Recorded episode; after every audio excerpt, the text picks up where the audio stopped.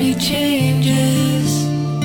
And I can take or leave it if I please.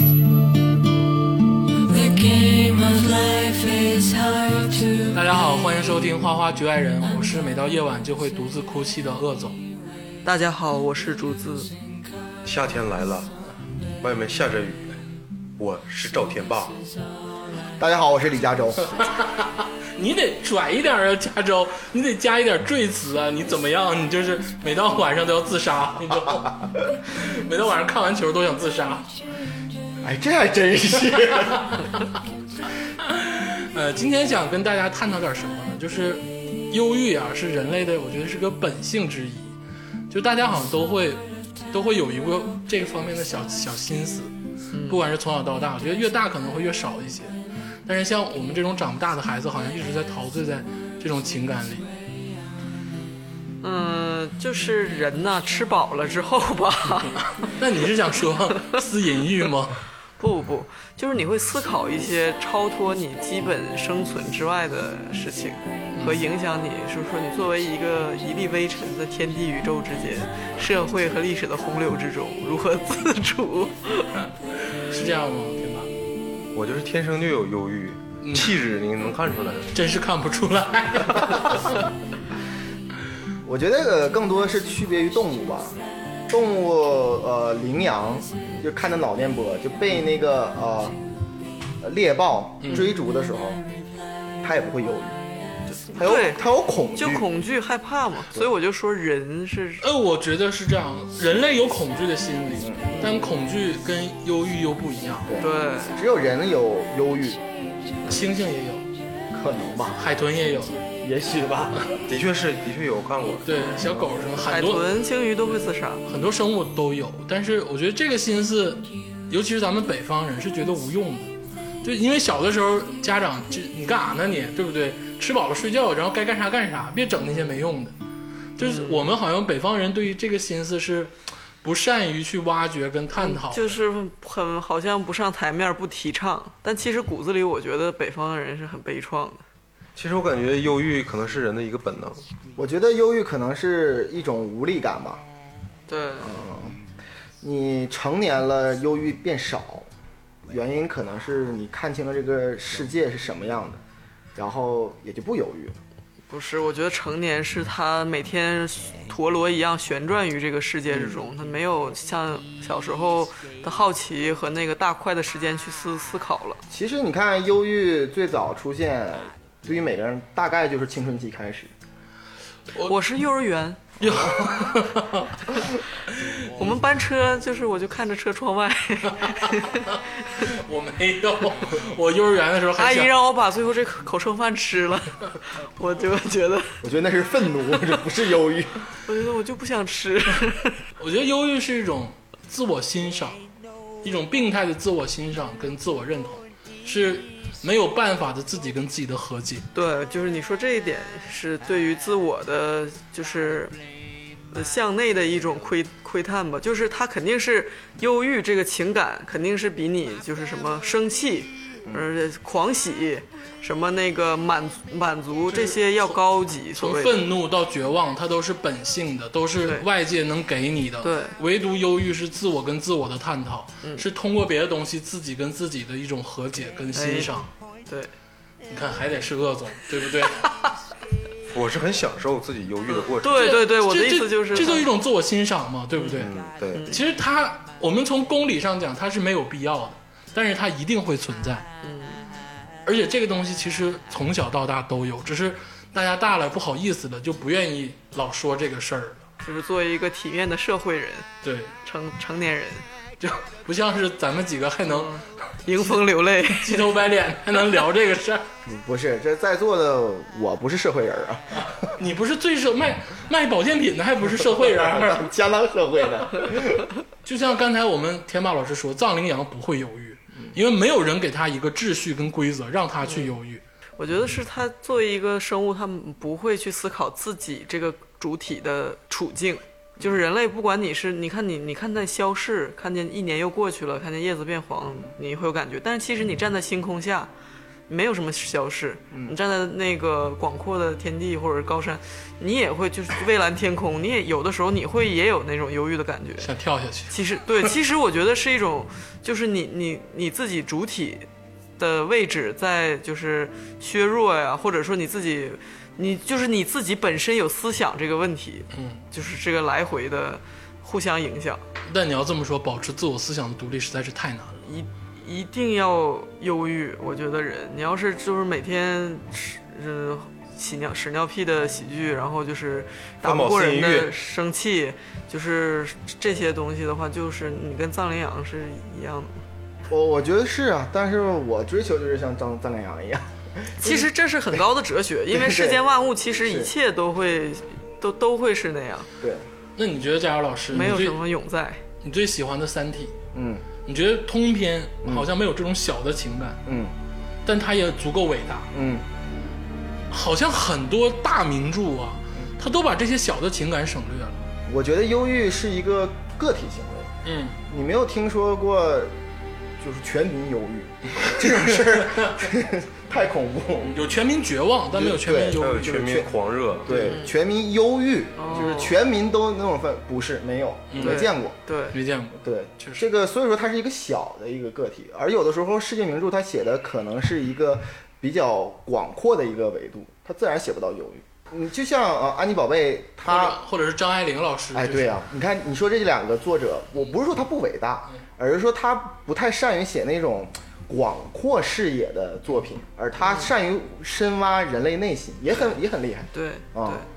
就是你说吧，你广阔视野的作品，嗯，其实你大到头儿，那就是你地人类又算什么，地球又算什么？对它有一就种是几悲十亿怆的生命，就是对你要如果像按教科书一样冰冷的写下来，那你也没有什么对。所以你这广阔的维度里面，还是个体的感对伤感对，个体的喜怒才有这个被记载和被去思思考的意义嘛。对对，没错，但是话说回来，我觉得这些伟大的作品，其中没有一些小的忧郁，嗯但是每个人看完这些伟大的作品，嗯都会产生自己的情感，没错，对啊，这个情感就是我们今天要说的这个 blue，这个对忧郁，嗯，就是你的思考，个人的思考不同，但是个人的思考都会让自己困在一个原地。我觉得这个原地就是一种一种非常悲观的自我欣赏跟自我认同，没有办法的事情。但是我们又陶醉其中，这是让人一个非常不爽又非常上瘾的情感。很多艺术家就要先把自己搞得半死不活，然后才能去做伟大的作品。嗯，就是这个道理。今天呢，我们就想给大家推荐几部电影，因为天儿这么热，大家都傻开心。就你们如果心里燥热的话，就看这几部电影，嗯，保证你们看完心里凉半截， 对，就想死。一桶冷水泼进你的心田。对，就看完之后就是觉得啊，真的是没有什么意思， 对不对？人生没有意思。这几部电影呢，呃，首先我们不推荐一些系列类的，比如说像《岩井俊二》或者是像金基德这种，他们就是职业就干这个的。咱们做到后期再说，以后咱们做专题再说。我们想拿几部就是偶尔我们看见，但其实也很出名啊。然后，但是大家看完能保证有思考，然后能让你郁闷、能让你堵得慌的电影。今天竹子老师在下面跟我说得特别对，这几部电影或者是人类忧郁的本质其实就是堵得慌、别听，憋挺，对不对？对看完之后特别的憋挺。对，就由我来先说一部电影吧，保证你们看完这部电影心里头就憋得慌。嗯，我当 真的，我当时看完这部电影，在家就想死，就我没有想到这部电影能让给我这么强大的震撼。这个电影名字叫《超脱》，哎呀，听这名儿感觉像是不错的，就是很快乐的。像《三体》是吗？或者对对对 或者是一些很快乐的事。呃是是是嗯它其实不叫超，这翻译我觉得有点问题。它的英文叫 detachment，其实意思是吗有抽离、分离、嗯超脱的意思。它这个片子啊，就是我觉得是一个让人极度扭曲的电影。它大概讲了什么呢？它就是讲美国的教育。他是一个代课老师，然后呢，他到一所学校，主角，对，然后这个学校濒临倒闭，嗯，然后他只代课一个月，嗯，这个人也挺有意思，他到哪儿代课都代，只代课一个月，嗯，然后代课一个月当中，这学校倒闭了，嗯，然后他面对这些学生，这些学生一个个就是美国公立学校最次的那些学生，哦，就是那种美国式义务教育，对嗯对对对，嗯最次的那些学生。然后呢，到结尾的最后，学校倒闭了，然后他自己的这个家庭状况也发生了问题，然后他的工作也结束了，就这么简单。嗯，但其实这个片儿让人看了就极度的想自杀，因为我们都上过学，我们也都当过小孩儿，也都面临过老师。就你会发现，当你站在老师的角度，跟你站在你当时是孩子的角度，你都会觉得这个电影太现实了，然后又太让人想死。这个电影老的师也很无力。对，都很无力，就无力感蔓延着整个电影。是的，然后这个电影的导演是托尼·凯耶，嗯，托尼·凯耶这个人呢，拍纪录片起家的，他就是职业拍纪录片，所以说这部电影呢，它这个镜头非常有意思，它分四类镜头，第一类镜头就是一个纪录片式镜头，就像杨澜访谈似的，镜头卡到你脸前，然后他会叙述一些非常有哲理的话，然后我怎么怎么样，怎么怎么样，然后就说真实的心声，然后给影片一个铺垫，这是第一个镜头。第二个镜头呢，就是一些老式的那种农采的、那种 video 的那种动态镜头，然后主要讲他小时候的事儿，因为这个男主角其实他家里都老大事儿了，要不然他不可能这么扭曲。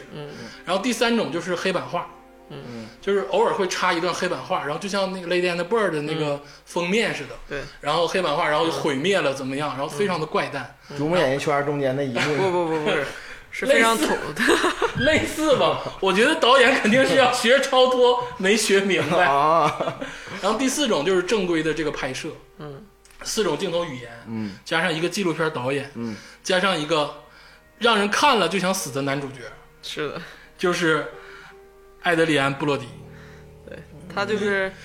我跟你讲，艾德里安·布洛迪，你可能就那说大你鼻子对你说你不知道，他就是那个钢琴家那个大鼻子，哦，影帝，就影是就是好像不像是那个德那个美国人似的，对，他肯定是有点犹太呀、或者什么那种。你看着他你就觉得忧郁。对这个人，他这个八字眉长得已经有点儿，他那个八字眉，已然经后小八哎到了快合上了，然后小窄脸，眼睛特别深，他都不是马脸了，他是就是条脸，然后大鼻子，然后小薄嘴， 就你一看他，我就我真的我一看他我就觉得，嗯没头脑和不高兴里的不高兴，但是很帅啊。对他很嗯帅，，嗯这个你看，他的钢琴家备受苦难，然后他演那个各种，他演过那个星星那啥金金刚刚。是吧？然后也是剧作家，就他非得演艺术家，就是他自从钢琴家之后拍了点商业片儿，嗯但都没好使。对就他就得拍超脱这种片儿，对，啊他才好哎而使且我他的第一部电影，我插一下啊，啊！ 哈哈对，这个人他首部电影是演的是咱们王朔剧本改编 的，就是那个一半儿是海水，一半对，儿是就火焰。对剧本就是一半儿，但是他那个英文名字叫什么什么 Tough Love 之类的，我有点忘了，翻过来是爱的不容易。对，就是把王朔那个剧本 儿嗯那个角度搬到美国的那个审美的故事架构里去拍了一明遍。白了明白了，然后就是也也是他小混混剧作家，他女朋友是那种傻白甜，怎么怎么样，就是然后转过来他接了钢琴家，身价飙升 数百倍，只说这个还说这个布洛迪这 他个演了当了影帝。布洛迪这个兄弟啊，就是看着就让人感觉想死，就是他拍不了正片儿，你让他拍个硬汉片儿是不可能的。对， 对他只适合演文艺片儿，他戏路挺窄。说服不了我，他演任何其他角色，真是，我就会觉得你还吃什么饭呢？你不赶紧忧郁一会 儿？然后我讲几个具体的这个情节啊，这个整个的情节大家去看这部电影，因为这部电影在 B 站上直接就能看，非常的，哦我觉得 B 站这点做的非常好，有版权，有版权、特别好，不像别的电影，它可能还得咱们去找一找。讲几个具体的情节，他就是刚到这个学校嘛，他碰见一帮傻逼学生，可以这么说，因为就是这个学校不尊重任何人，学生跟学生之间不尊重，学生跟老师之间也不尊重。然后呢，但我得说啊，这些老师在剧中描述，他们还是想帮助这些学生，有点儿就是为人公仆，对本职工作嘛，本职工而且，作嘛，对不对？就你是个保镖，你就得保护别人，对不对？你是个老师，你就要负责教导他们。嗯。但是这个无力感在于什么呢？在于在美国的教育体制之下，嗯这些老师无能为力。嗯。我不知道你在美国待过，我不知道我说的对不对啊？嗯就是这些老师呢，他们不能用任何咱们中嗯式的教育手法去直接说他，嗯，但是学生可以辱骂老师，可以朝老师吐痰，可以威胁，比如说有一个黑人的这个小女孩就冲进老师办公室，就对一个女老师说，你要我大概我不会英文，我就不说了，就但那意思就是你赶紧的给我把这个，你不开除我了吗？赶紧给我恢复我这个学习那个学生的这个身份，要不然我就找我一帮黑哥们儿去强奸你，然后叭一口痰就吐老师鼻子上了，一个女老师，然后我当时看完我就懵逼了，我说这美国教育真 是不错呀，真是，呃，正常来说不至于，嗯，我觉得因为它是比较差的学校，就是那些学生本身自己家庭有各种各样的问呃题，也分州吧，对也分州吧。因为那是一个面临倒闭的学校。嗯，犹他州的一个学校，类似的一个感觉。然后呢，它分三大段儿，第一段儿就是说白了讲老师在学校里的事儿，我刚才讲了，就是说白了学生如何的散漫，如何的往邪恶上生长，老师的无能为力。有点像《逃学威龙》的那段儿。嗯， 哎呀，这温情了，搞你笑嗯这个了。就搞笑了。逃学威龙是所有的孩子都有钱，咱今天就认真聊这个事儿。逃学威龙是所有的孩子都有钱，嗯，不差这个，嗯，对，但这个学校不是，所有的孩子面临最后就是跟百分之八十的人一起竞争一份非常收入低的工作，穷横穷横的。对，嗯，然后这个老师里有这个刘玉玲，就是哦，华人老师华华人人那个老那师个，那个，他是演一个心理老师，嗯，他在这个剧中有一个大爆发，就是跟一个女学生，对，这个女学生咋说呢？进来之后，那说呃刘玉玲问她说：“你这个成绩也不咋好，你怎嗯么想的？你想怎么的呀？”然后那个学生其实说白了，我们嗯肯定都会有这个想法啊，没事儿，我这个我有个男朋友特别好，我他们有个乐队，我可嗯以加入他们的乐队，我可以当模特儿，然后我可 以说这我没有人有这个想法， 只有你。鄂总收起你的丝袜。就是好像幻想一些大众标榜流行的工作，然后他觉得自己也能而且他干在搪塞老师的对嗯这个诘问，就是然后刘玉玲当时就发疯了，突然的发疯，说我他妈一天天在这儿跟你们都干嘛呢？对不对？对他就是说他白看着，费无用功。对他看着这些学生一步一步的坠入深渊，嗯但他又无能为力。他每天来这里都是一种煎熬，嗯因为他想拯救每一个学生，但是其实说白了，他干了十年，他连个屁眼子都没拯救了。所有学生都成了一波波的社会最底层的人。对，他说你的未来就只是跟这些一大堆人去竞争一个非常低微，一小时可能是五美元的，当时啊，一小时可能是五六美元的工嗯作。然后你现在跟我说什么你要组乐队，你要当模特儿，嗯不可能，兄弟。然后他就疯了，就当时嗯就疯了，不是对不是，就是说爆发大实话，啊崩溃了嗯之前都是说过心心理老师嘛，就是谆谆教诲，你要要快乐，要成长，要怎么样，好好学习。嗯他是对于这种教育，揭开了这他个就无力感，真对相，而且感觉有点怀疑自己的工作到底有没有意义。没有对意义。他是剧中唯一一个爆发，但其实更多的老师呢，他们也很努力，他们幻想着自己的付出是值得的，嗯，但是他们也知道刘玉玲的这个想法是跟他们一样的，他们也是干了十多年，干了二十多年，连个屁都没拯救了的一个老师，嗯嗯，所以说非常的压抑。然后有的老师就直接打电话来说我不干了，就我真受不了，这些学生要毁灭我。然后家长冲进来骂老师都很常见，然后老师就是骂骂那个学生就骂老师，直接就骂非常脏的脏话，所有老师都没办法。嗯，这个是教学这块儿的。嗯，然后男主角本人呢还有两段儿，第一段是他跟他呃姥爷，嗯，咱 们叫姥爷，就他跟他的外公，我就跟你们剧透吧，因为我觉得文艺片儿或者是忧郁的电影，剧透完了再看，你更能感受这个气氛。嗯，他外公在养老院就快死了。然后呢，他外公其实生前干了滔天大罪，嗯，就是他外公把他的亲生女儿多次强奸，然后多次让他的亲生女儿给他提供性服务，就是他有一对儿女，他就是一个啊哦哦，他外公嘛妈妈对吗哦，他外公嘛，这就是，但是这个布洛迪就是这个演员，这个老师，这个代课老师，咱们的主角，他呢其实就是小的时候看到过他的妈妈给他的这个姥爷做性服务，嗯，然后给他的童年留下了非常大的这个伤痕，嗯，而且剧中暗表，嗯，他外公好像也曾经对这个主角本人，嗯，有过想要猥亵的这个想法，或者是实没实施，剧中没有明确表达，嗯，因为他妈妈每天晚上都要跟这个主角说，孩子睡觉的时候把门锁上，嗯保护好自己。保护好自己。那你想想，在家里保护自己给谁看啊？嗯嗯嗯。但是呢，这个他外公又要死了，在养老院，然后他呢又没办法说在养老院里对这个外公做以复仇的这个展示，他就得养着他外公。然后他每次看着他外公，他心里都非常纠结。嗯，最后的最后，他外公快死了，断气儿了。断气儿之前就跟这个男主角说，说那个我梦见你妈了。他经常梦见他妈。其实他外公也不是一个十恶不赦的人。嗯其实这个剧中没有完全十恶不赦的人，嗯我觉得现在社会也是一样的。嗯，他就跟着这个男主角说：“我又梦到你妈妈了，你妈妈在吗？”然后那个他就迷糊了嘛，然后这个男主角就装他妈妈，嗯，说啊那个 Dear Dad，我在，我是你的女儿。然后他外公就说了一些你可以原谅我吗？我错了什么样的话？嗯，然后这个男主角眼睛这个眼泪马上就要出来了，因为他知道他外公强奸过他妈，嗯但是他又在这个时刻决定替他妈原谅他外公。嗯然后他就跟他外公说没关系，这些事儿都过去了。嗯当时那个你已经死了，然后那个当时那个我也没有了，嗯然后你可以安心的走了，没问题，我在那里等你。就说的话都非常的感人，嗯，但其实你想想男主角当时的心态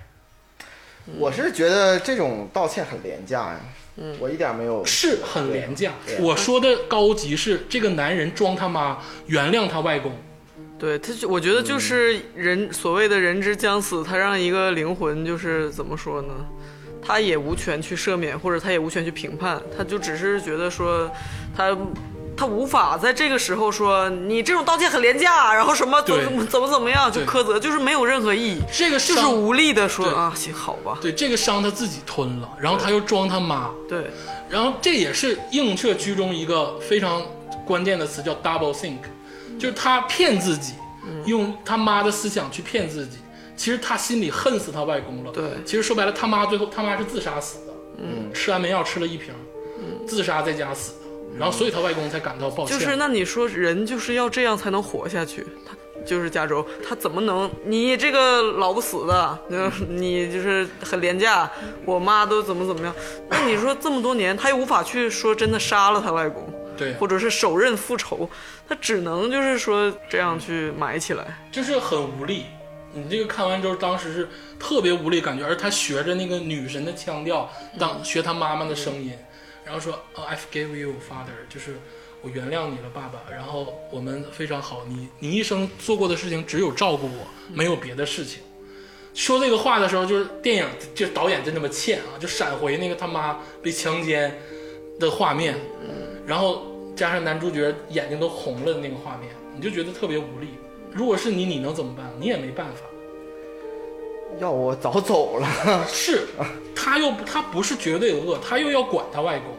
他又有这个世界的这个加州规意思就是他不可能管他外公，对啊，是啊，就是有的人会选择不管，我觉得那样也但是你加州这个人是很人生是很多层、很复杂的。嗯就比如说这个男孩可能小时候觉得外公是个很好的人呀，很温暖，他可能三四岁记事儿之后才明白有一些事儿是他做的不对的。但是他一开始可能已经有依赖产生了，或者情感已经有这个奠奠定了。就是人是很多层的，而不是就是人生像一个电影里一样，就是爱他就是有这个回应，恨他有那个回应。而且你说他不烦他外公吗？就是电影初期的时候，他在学校刚被一个学生骂完，嗯他表现的若无其事，那学生呱就把他包给扔了，说操你妈怎么怎么地怎么怎么地，然后他说你摔这个包，嗯我一点儿也不疼，我没有感觉，你对我吵吵我没有感觉，就说他作为代课老师啊，嗯这是他他对学生的方法。对他到他在这个学校还是挺有手腕儿的，嗯，然后镜头转接就是晚上，然后那个就是老那个医保的那些人给他们打电话，就是嗯养老院的，说你外公那个厕所被反锁在自己一个厕所门里了，然后你必须过来一趟。然后他冲过来了，就把那个当时看护的人员一顿臭骂，嗯说你他妈我花钱你干嘛呢？说白了他不是不恨，嗯他还是恨，这压很压抑嘛。很压抑。这是第二段，他教学一段，然后那个就他外公的一段，还有第三段，这都是同时进行的啊。他在路边每天晚上溜达的时候，就碰见了一个小妓女，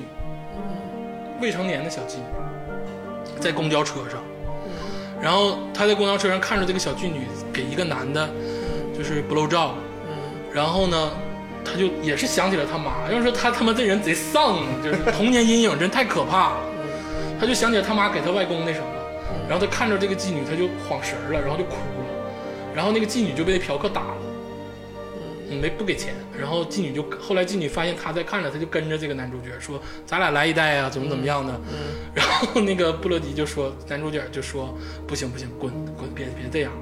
然后就把他用非常恶劣的语言给他咒骂走了。然后过两天又看着了，缘分不浅，然后就把这个女孩接回家了。这个女孩她又接回去之后，她对女孩特别好，又给她上药，然后又给她做饭，然后又给她衣服穿，然后包括这个女孩把嫖客带回家，然后接活儿，这个男人生气了，都没有把这女孩赶走，然后又给她去验艾滋病，嗯，然后对她特别好。这女孩其实爱上了这个男主角。纠结就纠结在这儿。我我的个人想法就是，你给予了这个女孩爱，当这个女孩回应你的时候，你却拒绝。就咱也别说什么那个什么不伦呐，或者怎么样年龄，就是那你为什么要给予她爱呢？对不对？你意思就是说，嗯，趴着井沿儿看一遍，再把它推下去，最最对，但就他但都是又他没的不忍，那你就不忍。但是又没办法，因为如果当时他不救她，这女孩也是走向深渊。嗯所以说整篇的三个这个段落都无力。嗯他救她也不对，他不救她也不对。然后当最后的时候，他把这女孩送到那个就是 有这种机构嘛，管这个小孩的机构，他送走了。这女孩都不行了，说我你是我世界上唯一的亲人，你把我送走，你对我这么好，你把我送走，你什么意思？就这女孩也不行，这女孩其实说不上对这个男主角是爱还是亲情了，但是有一股浓烈的情感，但是让男主角也给断绝了。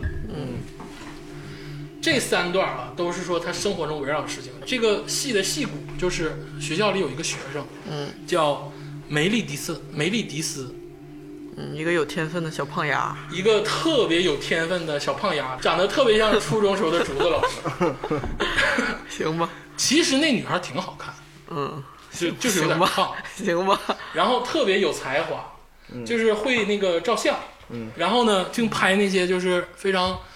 抑郁的这个照片，让人觉得非常郁闷的照片，但是非常有艺术性，嗯，然后他就非常喜欢这个男主角，因为男主角在课上给他们讲这个卡缪那个局外人，给他讲一些很多就是名著，然后教他们如何去应对生活中的根本的难题，教他们保持真我，就是教的跟其他老师不一样，嗯，然后所有的学生到最后其实都挺喜欢他的。嗯但是其实喜欢也不对。这个女孩儿就这个叫姑且叫她小梅吧，嗯这个小梅就特别喜欢男主角。我觉得学生啊，有的时候分不清爱跟喜欢、跟尊敬、跟需要。仰慕，对，然后他就对这个老师表达了爱意。嗯那你说，如果你是个老师，一个十五六的学生对你表达爱意，你是不是得断然拒绝？我觉得这很很荒谬嘛，就是对于一个成年人来说，对就感觉这个不可能嘛，很荒谬，而且感觉感觉你那不是爱，就第一感觉就是对，肯定拒绝。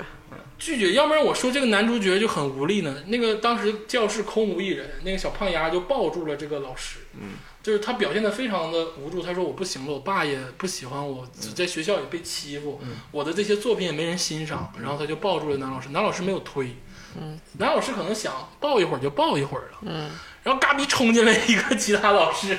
还是这个男主角的这个女朋友，嗯，然后那女朋友就是你干啥呢？ 然后当时这个事儿就解不开了，然后男主角也疯。男主角为什么疯？就是说，他最不想让人误解他最痛恨的东西。嗯，你明白我的意思对吗？他从小对对这种娈童啊，对他从小对性就感觉非常的可怕。对然后呢，这种地位不对等、不公平的性，对，然后正好他的女朋友指责他这个事儿，他就疯了。他说：“哦你妈身为人对师，怎么能对小女孩儿什么怎么对样？，他说你他妈脑瓜用脑瓜子想想，我能是那样吗？怎么怎么样？然后那个女孩也受了刺激，她也跑了，就那个小梅。嗯，然后结果呢，她受到家庭的这个困扰非常大，然后老她唯一的救命稻草就是这个男主角，嗯，也没跟她好，嗯，就说俗点儿吧，也没跟她好。然后到一个一个学校的 celebrate 就是一个 party 的时候，他就卖一些蛋糕，做一些蛋糕，他做了好多笑脸蛋糕，唯独一个是哭脸的。然后那个时候，这个老师也要离开这个学校了。嗯，那个老师就最后跟那个小梅说，那天是个误会，那我呢祝福你怎么怎么样，然后你也好好的。然后那小梅瞅着他说，嗯，行，再见吧，老师，也没说啥。然后嘎逼就把那个黑色儿蛋糕吃了，那黑色儿蛋糕里有毒，是他自己做的，嗯他要自杀。嗯，然后当这个小梅死了的时候，男主角就觉得这个世界都完蛋了，然后正好这个学校也关闭了。最后的镜头是他坐在一个废墟的教室里，然后他自己在读一篇名著，没有人去听。整个片子非常的让人无力，任何的两难抉择到头来都是不对的。嗯，你不知道该怎么做。嗯，当然片中还有其他几个线，比如说校长线，比如说还有主任的线，但我们不表了，大家可以去看，也都非常的无力。唯独有一个镜头非常的搞笑，就是一个黑人大哥来到他们学校了，说：“你们这个学校在这个社区太次了，我们的社区房子要卖的更多，要把你们学校关闭或者转成别的学校。”然后给的镜头是，你知道，就是那种伟大黑人演讲的时候，从下往上的镜头卡住脖子的镜头，像马德路德金似的，特别的讽刺。然后结果那个黑人讲的是学校要拆除，房地产才是重点。嗯，我看完这个超脱之后 啊，就是丧到了极点。我就 想，我说作为一个，我不是夸，我不是说吹，我说作为一个中国小孩儿，可能在某些时候还是幸运的。绝对自由是一剂毒药，嗯，就是美国那些好学校里绝对不是这么自由的，或者是大家本身就是自由的拼比、自由的熬夜、自由的， 就是孩子们说：“哎呀，我昨天都没背。”然后其实就睡仨小时，然后说我这就修了七门课，其实就是一大这堆是。他妈绿茶婊的那个原型吗？但其实咱们说那些啊，都是比如说伊顿公学，那对英国那肯定不用说了，他们有对不嗯对？其他不好的地方、虚伪的地方，但是就说这种学校，就是你说的那些问题，就是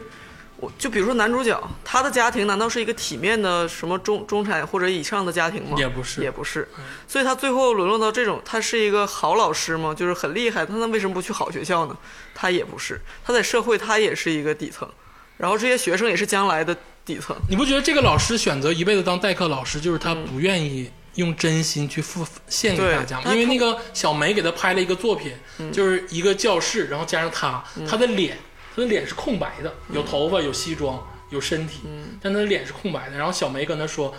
你在教室上课的感觉就是这个，给我就是这个感觉，嗯因为我感觉你并没有用真情来表达因为对他我们。”觉得他就是建立那么多联系没有意义，他觉得就是建立这么多联系是没有意义的。而且我跟你说，你刚才说那个，你们刚才说的，我觉得不要用钱来说这件事儿，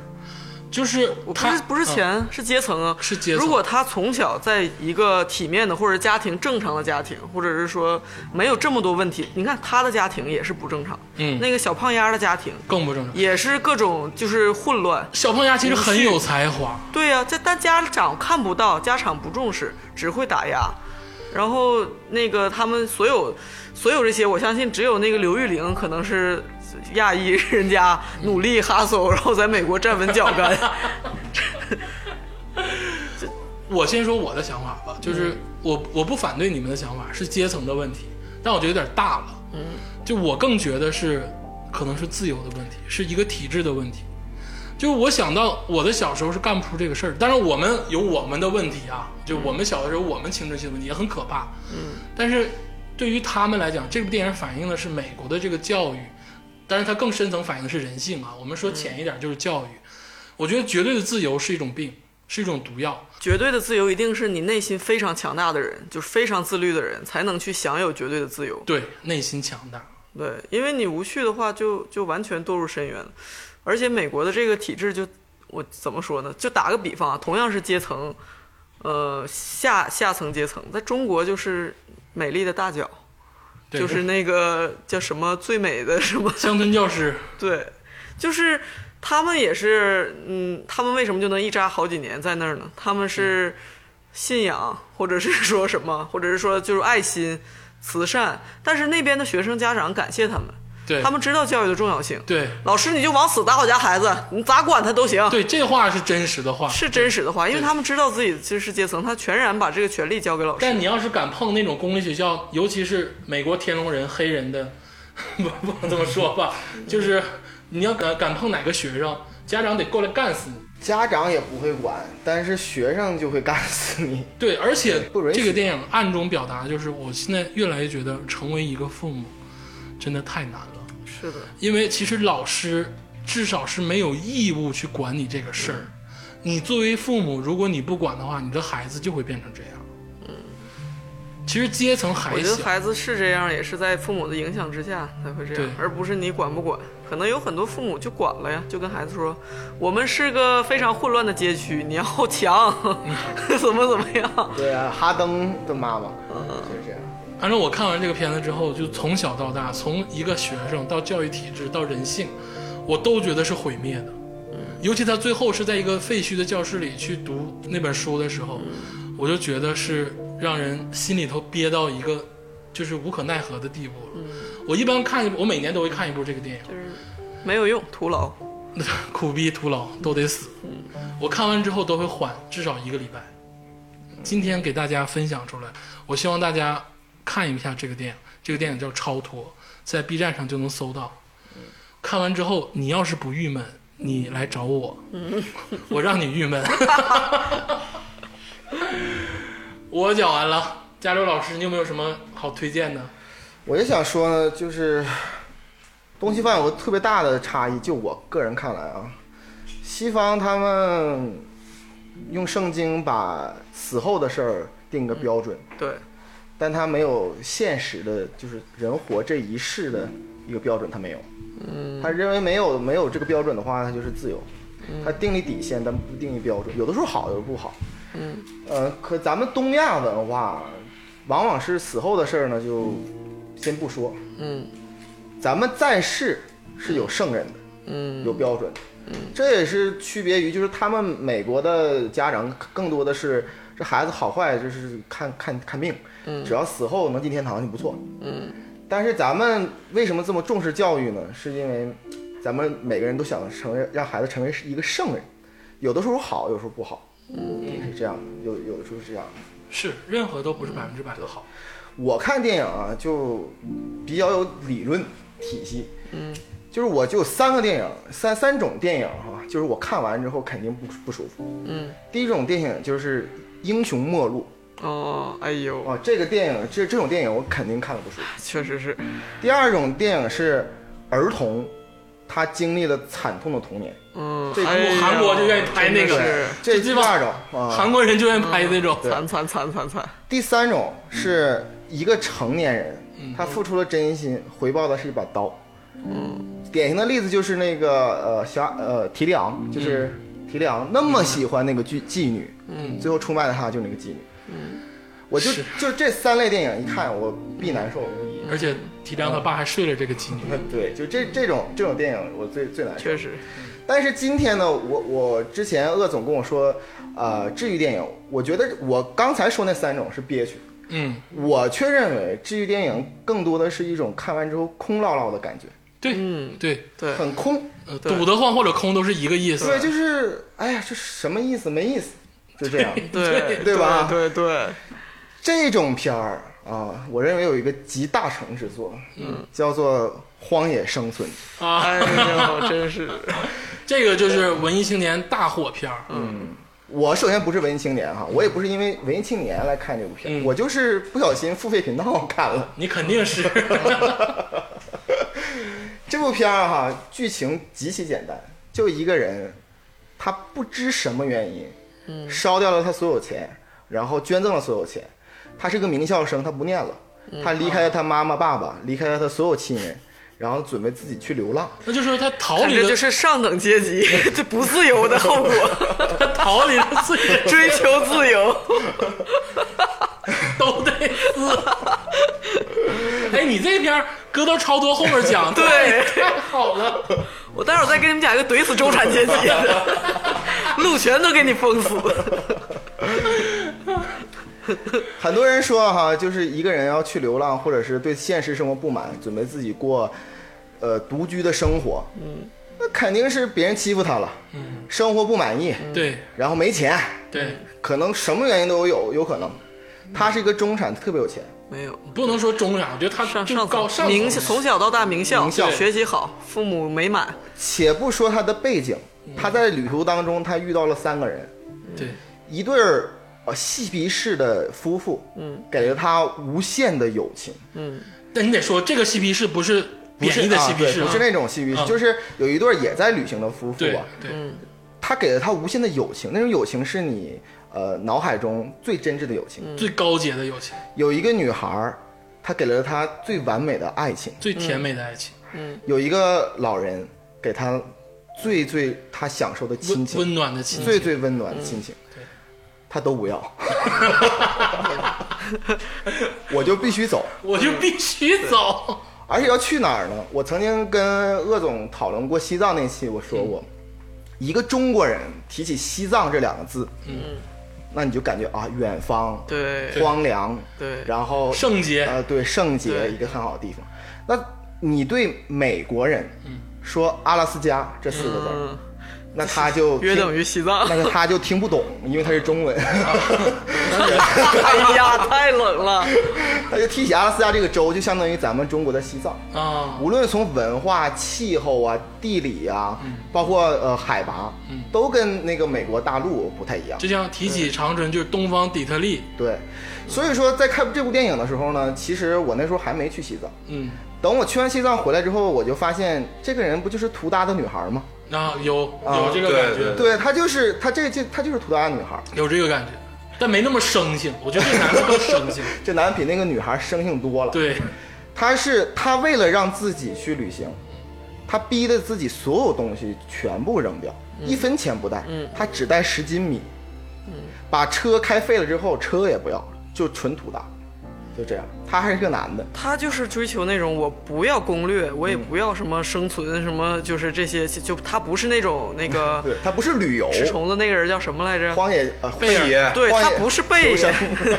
那种，对，他还什么都不会，因为他没有野外经验。呃，这个剧情呢，我已经说了百分之九十五了，最后百分之五的剧情是，他终于到了阿拉斯加，他以为可以过了一个就是那种他向往的生活，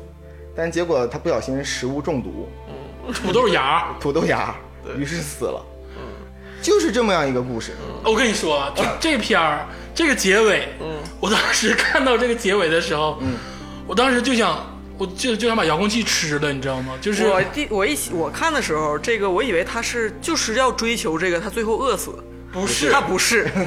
就是做做他就是找不着吃的，饿了吧唧，然后找到点土豆芽，然后吃了中毒死了。就他死的真的很荒诞，让人难以理解。就是你是一个影片，你怎么能拍成这样？，对这这个是真事儿。啊、对这个片儿就对，就像竹子老师说的，这部片儿看完之后给你的第一感觉就是说，啊，这个男主角作，啊，非常作，就是无论你是不是文艺片儿，我但凡是个正常点儿的人，看完这第一感觉可能是同情他，也可能是向往自由，但是第一个最大的感受就感觉这这男孩有病吧，嗯，作吧，这么多人就渴望着赚钱，你你干嘛呢？有什么意义呢？最后最终也没有意义。嗯本你就身给是一个赢在起跑所线以的。说，你第一步感觉就是要打开知乎，打开豆瓣儿，要狂喷这个编剧，嗯因为这编剧写的没有头脑了。对，已经这其实这结尾很荒诞。可是你一查，你会 发现，它是真人真事儿改编，你喷不了，对，因为这是真的。这个时候，他其实有一个重大的反思给我。嗯，我看到这是一个真人真事改编的之后，我突然冷静下来。嗯，我说哦，既然是真人真事，那么这个主角呃，Chris，嗯嗯，那他为什么呢？嗯，这个时候就你就有反思了。对，那他到底是为了什么？就我看来，嗯，他不是简单的追求自由。嗯，他如果说是追求自由的话，随便去哪儿打个工也能追求自由。对，他肯定也不是单纯的作，就是年轻不那懂事儿。肯定不是了。像西藏的那个，我前年 我前几集说的那个女孩儿似我觉。的得他是有完整价值观、世界观的人。对，我觉得他更大的一个感觉是，他虽然天地很广阔，嗯都市很大，嗯，但他感觉非常非常的狭窄。他在他原来那个都市的时候，他他有一种被关在监狱的感觉，所以他想逃离。好，好像你也有这种感觉。对我也有有这种感觉。你看，要不然上西藏啊你要干啥。说李嘉洲这个人很奇怪啊，你你在长春也是一个好学校毕业，嘎逼跑美国去了，然后从美国也是个好学校毕业，嘎逼跑西藏去了， 你就很奇怪。我觉得这个人就从小到大让我难以理解。对，然后他其实这个片儿的翻译不太好，嗯，就叫《荒野生存》嘛。就这个名字不太好。其实这个翻译它根本不是讲生存的事儿，对，它其实也不是个动作片儿，它的英文名叫做《Into Wild》嘛，就是那个就是走进荒野对，啊。我觉得这个荒野它是有一个一曲双关的意思，嗯，它代表着这个男主角内心的狂野。嗯，原始冲动，对，就是走进原始，它其实有一种反智主义的回归自己，对回归自己的感觉。对，什么是回归自己？他认为，呃，都市里的车呀、学位呀，嗯甚至包括钱这个东西，都是对于人的束缚。他去了阿拉斯加之后，第一件事儿是把衣服脱了，跟着马跑。对，哎他感觉衣服都是束缚，是的，所以说，没有人的时候为什么要穿衣服？我觉得这个不能单纯以自由来评论他。嗯我觉得他这应该是以强大来评论这个人。对，我觉得是他生存的态度就跟普就是跟一般人不一样。对，而且这个 Into Wild 是他留下的那个手册，自己的那个日记的，对里面写的。所以我觉得，嗯，这部片儿看完之后呢，当然了，我嗯这个滚滚红尘我们都在，我尤其是我非常红尘， 对，我有点不能理解他，但是我看完之后，我不是尊敬，而是感觉空落落的，所以他让我治愈这部电影。我觉得你看他他是现实题材改编啊，我觉得只有现实能让人这么空落落。嗯，就如果是一部电影，可能就不会这么拍。我跟你说，如果这个电影不是呃真实，是个编剧编的，嗯，所有人都得骂死他。对而且实际上哈，一九九零年这个部电影拍出来之后，嗯九一年全民骂，就整个美国全民在骂。嗯九二年，然后出出了这个电影的就是完整版之后，嗯纽约时报》就一直在骂他们。后来发现这是个真事儿，啊，然后连载了十篇，说啊这是个真事儿，这是真事儿。于是全民讨论这个 Chris 到底是怎么样的。其实这个这个电影在国内火的时候，嗯刚好也是中国的金藏热，对，就旅游热，对嗯对，嗯那刚好是呃零几年左右，对就是从零几年零几年啊，我忘了，一直到那个一一零但年是吧那，个酒吧贴的都是云在路上，嗯对云南、大理、西藏，然后那个再往下一点儿，那亚丁到稻城，然后各个地方都有人去。嗯，而且那个时候刚好赶着中国是经济发展特别快速的时候，对对，都市人很多时候也在这个情况下有相同的很多想法人很多进藏的那个所谓的青年们，嗯他们进藏了之后，他们把《荒野生存》这部影电影呢，当做他们的 Bible 当嗯圣经圣经对去捧着看。但是我想说，你起码表面上得做的吧？嗯，你进了拉萨之后，是不是第一天得得去得脱？光啊。不不是脱光，就是就是去青浦修行地啊。对，那工作嘛，对，不是工作，就是说，哪怕你就不带粮，你或者带点钱也行。你去一个没人的地方，对，你为什么扎的第一天问我的第一件事儿就是哪儿蹦迪西藏哪会儿能蹦迪 呢？所以说这就都是是 faker，对表面 上 Faker 表面上都是去远方，但是真不一样。不一样。我觉得能做到像《荒野生存》这个男主角，嗯，这个事件的人真的是少数。他当时媒体骂他有一个呃，这部电影是有一部分他的追随者，不是追随者吧，崇拜者觉得这个把他刻画的比较愚蠢，说他明明就是什么能吃什么不能吃也不知道，然后生存技能也皆为无，感觉就是冲动愚蠢的去就是无脑的，就是了结自己生就活逼该。嗯对，然后怎么样的。嗯然后，但是后来我觉得又有一派说这个很真实，嗯，他不是那种什么什么贝学爷啊家，对对对植物学家或者他不荒野生存家他也，他也不是说他是反智主义，他不是要做功课，嗯说我要那个，那又是另外一个说学习一套这样体系怎么样？对嗯他不是，他就是要去感受，所以他觉得电影刻画的其实很真实，嗯我其实想说啊，就是刚才加州老师总结的很对啊，他他的友情、他的爱情跟他的亲情，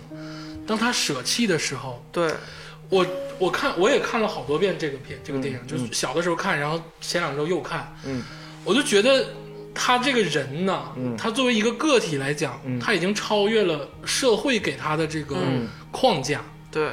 他当他超越了社会给他的框架的时候，所有人都会觉得他是傻逼对。但其实他是不是呢？我我没权评判，对，没有权评判，因你没为达到那个高度。对，因为它的生存，它的样子就是这样。嗯，我我我都不能说 respect，我就觉得对你不能说尊重，对我不能说尊重，我就觉得我真是的我是觉得这个细节很好，就是他遇到了呃爱，嗯遇到了友情，遇到了亲情、温情，他没有驻足，嗯就是说遇到你们很好，但是不好意思，我我要走，就像我刚才说的，呃，这个钱，这个呃学位对他是束缚，嗯，他甚至觉得亲情、友关系情、也爱是情束缚也是束缚。你记得有一段是他从在当中不迫不得已又回到城里的时候，对他看到一个西装革履的人，他曾经有过犹豫，对，啊然后他看到了那个穿西装革履的自己，嗯，在那个玻璃里对着他，没错，然后他就觉得热，恐 怖，他就会觉得很恐怖。嗯就当时我看的时候，我的汗毛都立起来了。就是如果我带入到他的角色里，嗯我也会觉得按他的生存的态度来讲，这因个为事情是是这样恐怖，的嗯假如说他跟这个爱的姑娘爱了，他能不能他们俩成为一对野人？也许这个女孩，他们也要生子，生子之后打不打疫苗，去不去医院，对，他又回会回，总有一天会回到常规的生活中。上不上学，对超超脱，对，这是一样的，所以关系对他也是束缚，他必须要做一个一个一个人的这种事情。对，然后就是，我就我想说，这让我想起了那个卡夫卡的《出门》那首、那个那一段儿。我把什么什么出门，我的仆人，你要去把去哪儿呢？把马牵出来，说就是我不懂，远处传来了号角声，离开这儿，这就是我的目标。嗯，就是这是你你离开这儿去哪儿呢？离开这儿就是我的目标。所以总结一下这部电影，看完之后你抑不抑郁，我真不敢不敢下我断挺言。抑郁，但是你看完这部电影肯定会感觉空，空。也就是说你看完这电影之后，这未是在玻璃后面的人，未来二十四个小时，你绝对感觉什么都提不起劲，看完之后，我是真的觉得非常的境界都不一样了，感觉。抑郁，真的抑郁。对，咱们稍微休息一会儿，听一首也是非常让人觉得想死的歌曲。来吧，DJ 赵德跸。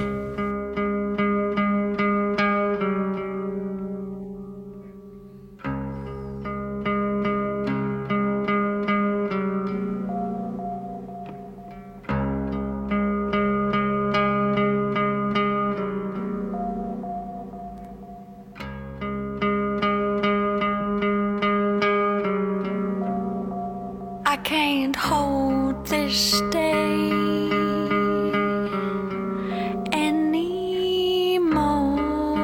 anymore.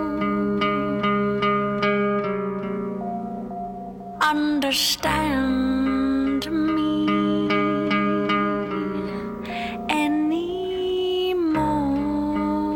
anymore to tread this fantasy openly. What have I done? Oh, this uncertainty is taking me over.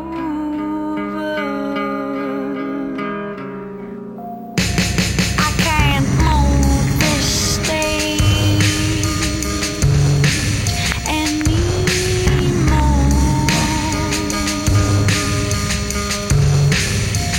anymore. Recognize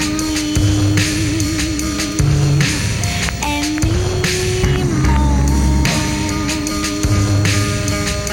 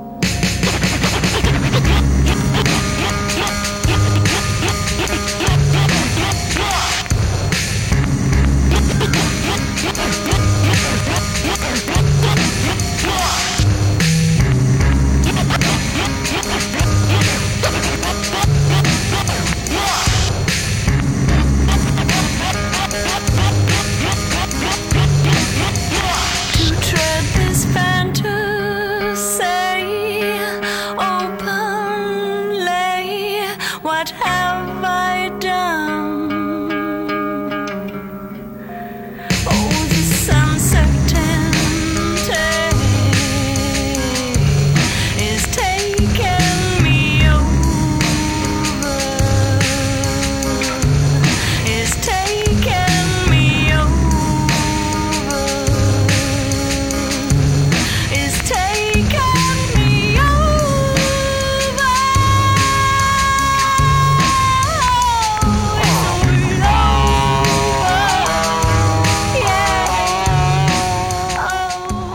歌每天在五月听起的时候，就觉得浑身发冷，想起了很多不好的事情。这歌还是少听吧。今天所有的主打歌曲大家都少听。然后呢，咱们接下来有请竹子老师讲一讲他心目中让人非常治愈的电影。我这个治愈电影千千万太多了。嗯我今天讲一个就是，嗯、我长久以来每次听，哎，你你看不看过这电影啊？没看过。哎，你看不看过这电影？没没看过。就是稍微比较小众一点的电影，然后是我们这个国产巨制，就是讲了半天西方的问题，西方问题咱也搞不懂，对，但是国国内就是身边的问题，咱们的那个门儿清啊都很熟悉，就是呃张猛导演、范伟主演的一个电嗯影叫《耳朵大有福》。最被忽视的一部中国电影。呃之一。就是你想想这两个人的组合，如果是今天的话，如果是就是这几年，如果有一个这个组合电影，我相信一定会备受关注。嗯，但当时是零七年，哦，范伟还刚刚踏上电影之路，刚刚应该是之前大家对他印象就是那个呃嗯卖拐啊小小品，对嗯，卖卖拐卖拐卖车，要不然就是那个马大帅儿、刘老根儿，药匣子，啊，对，就是电视剧什么的。他零六年开始拍那个《即日启程》啊，什么《求求你表扬我》一系列文艺小众的作品。 《这极日个启程》不算，嗯，嗯，就是跟踪孔令学、看车人的七月对对对，这些都啊，算这些是后来，就是这个《耳大有福》是早期的，他对刚刚介入电影的，然后和一个新锐的新导演张猛电影张猛导演的第一部电影。对。我说说这两个人啊、我觉得范伟真的是很被忽视的一个，真的很有实力派男演员。是的，我觉得他十年前就该拿影帝了。对他就是演什么像什么，而且非常的深 邃。就是我是看了这个电影之后，当时大学嘛，我就怒而建立了一个小组，叫做“范伟才是影帝小组”，豆瓣小组 豆瓣小组啊，那个群主那 个是我，是你啊， 是的，没多我少有人，加过，没多少我人九十多个人呢。 大家都认可了这个范伟的演技。张猛当时是一个还不太成熟的，那个电影是一一向的就是东北题材嘛，对是他所有电影的一个雏形，我觉得就讨论东北问题的一个尝试，嗯第一次尝试。张猛拍东北题材真的是入木三分。就比如说后期的这个《钢的琴》，钢的琴，哎呀，看完了简直就是让人欲哭无泪。呃，就成熟了很多钢的琴，但是耳朵大有福。虽然，呃，在比如说影像调度啊，还有配乐，配乐很多人诟病说它那个太杂、啊太是太就是连续不断，而且都是流行歌那种的，作为背景音存在，呃，确实是个问题。但是我觉得瑕不掩瑜，因为这部电影里。情节讨论的话题和他那个在你身边的那种层层递进的感觉，还有范伟的演技，就是完全把这个全都展现出来了。那我跟你有不同的想法，嗯我就觉得他都没问题。虽然是张猛早期作品，但我觉得《儿大有福》是一部完美的作品。嗯他的配乐都是那种特别二的流行歌，就不是那种高级流行歌。两只蝴蝶，对，类似吧，别也不能说《庞龙二》，就类似这种流行歌。但其实它跟它描绘的阶层，跟它整个故事的这个延伸都是一脉相承的。嗯，这个我先讲讲这个故事大概是怎样的吧，然后再看用这些流行歌合不合理。嗯，这个故事很简单，就是讲一个退休工人退休之后两天的生活。这个范伟作为主演，他叫王抗美，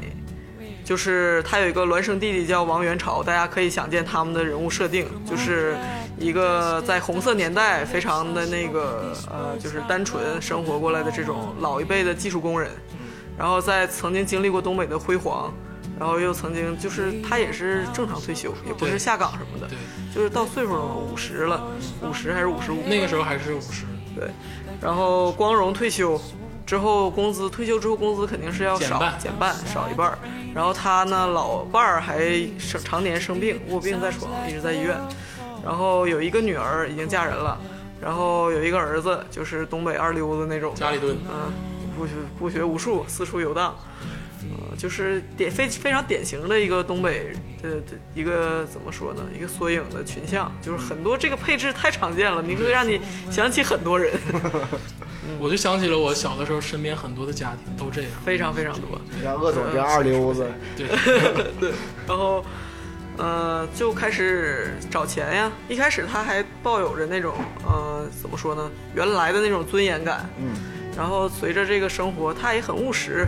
去放下身段去找钱啊，去找新的工作，然后给家里，嗯，两天之后吧，就是他影片暗喻他找到了一个呃自己的目标，就是修自行车。嗯，然后结束，就是讲两天的生活，挺平淡的，都是一些琐事。嗯，但是这个音乐就是时常响起在什么时候呢？它这个一电影配配乐从来不出现在，呃，渲染气氛，情感突然起来一个什么背景乐没有，这些背景乐都是在电影的，就是情节发展到那儿，比如说，呃，一开始镜头第一个镜头。就是一地瓜子皮儿，然后墙上贴着那个光荣什么什么，就跟那个破就是婚礼啊或者什么结束联欢会儿之后联欢会儿，然后你就听着那个很很吵的那种，就是进行曲的散场的那种曲子，嗯你以为是配乐，后来有个人咔摁了， 就给关停了。嗯其实是就是这个联欢会上放的音乐，然后比如说还出现在什么时候呢？嗯、公园遛弯儿，它都还有是及时配乐，在场景内对出现的。及时，不是那种故意烘托。比如对他参参加那个传销组织，在那跳舞的时候放的那个流行歌，还有一段他是去试骑那个倒骑驴拉人，你说白了，其实这是这个部电影没有配乐，没有配乐，对，全是生活中这些。他就身处这么一就个镜头到这儿了，这个场景它有音乐，对它就有音乐，没有音乐就没有音乐。对，然后或者是电视里的背景音，对新闻联播。但是有一首歌，在这个电影里很特别，就是王抗美唱过三次《长征组歌》。这首歌跟其他所有的配乐不一样，其他的配乐是那种流行的、纪实的，是一种文化元素。嗯，然后或包括他用来交易的那个钱，有一张一块钱老是反反复复回到他手里，就是那个钱上被小孩涂鸦，周杰伦什么的，就是当时最火嘛。这些东西都是即时的、流行的、当下的东西。但是长征组歌象征的是他年轻的时候，呃，所谓的啊，我是我们文艺队儿的那个队长，我媳妇儿，他跟他媳妇儿的那个医生说，那年轻时候老带劲了。就是怎么样，就他们最带劲、最得意。那进场的时候也可不容易了，就是他最吹嘘的自己的那个光荣的时刻，他的那个那首所谓的他人生中的主题曲，他觉得对于他时代的一个缅怀，你对他第一次唱是他退休了啊，觉得繁重的工作告一段落，然后追求新生活，在那个澡堂子里，呃，洗澡，洗澡混响很好嘛。这个东北老大爷头上盖块毛巾，热气腾腾的，开始自己自己唱，没有观众。然后第二次是他去面试，对，他去那个朋友给他介绍的一个《唱二人转》的那么一个就是场所吧，就是那种舞台。就是像马戏团似的流窜的一个场所。嗯然后背景很嘈杂，就是一直有一个人在那个背景在那儿，呃，嘚嘚嘚嘚嘚嘚，就是练功，表演吧，算是。然后那个老板就说：“你就在这儿试试吧，练练，就是你唱的怎么样。”他那意思是因为他年轻时候肯定也是宣传队，都是有一自己一套的仪式。他说：“呃，就就就这么唱啊，说就就来吧。”然后他就。哎，清清嗓子，在那个舞台叽叽喳喳的后台是一个背光，因为正好是舞台的后面，他就用那个一开始都是大碴子味儿的东北话，突然就是字正腔圆，那种包含着一些戏腔，开始念长征征是宣言书，长征是宣传队，长征是播种机。自从盘古开天地，三皇五帝到于 今，历史上你曾经见过我们这样的长征吗？初篡者，说的是昨夜晚上我做了一个梦，梦见了耗子它让我去病，我说是我自己血海海夜茫茫，高原寒吹断凉。军都是钢铁汉，千锤百炼不怕难，雪山的头银元科，草滩一战扎营盘，风雨我必得忍阵忍风。头。这个忍字儿到底饶嘴让高我们，动饶嘴然后他就唱不上去了，然后他就说，哎就是一边流汗一边流泪，在那个逆光里说，哎整不动了，整不动了。就他那个逆光，其实一直有一种就是很崇高、很庞大的气势，在那个渐渐的营造，让你就觉得那个就是他的那个胖了吧唧、黑暗圆乎乎的身影，好像就是恍如隔世啊，一板一眼的那种时代感，就是那种红色年代的那种单纯激情。然后他这上不去了之后，就让人很黯然，对，就是这种感觉。最后一次唱是什么呢？这个整部电影的，就是完结，他经历了这两两天一系列的对生活的就是困兽之斗嘛，各种的碰壁，各种的滑稽，各种被骗，然后就，呃，在一条长街上，他跳完舞，然后唱着那个《长征组歌》，最后那一次他那个花腔上去了，空无一人的街道，骑着自行车从那个长街就是出来。当时我呃有一有一个点我很感动，就是他这个人物的塑造非常的爷们儿，非常男人，就是在中国电影的中年中老年男子形象里很少见。呃，咱不说那种古代啊、英雄、武侠什么的，就是咱们平常塑造的这种所谓的平易近人的小人物，就是葛优那些、冯巩那些，就是那些呃有点唯唯诺诺，有点那个善良，但是别别的电影总是说你好像、呃、会有好报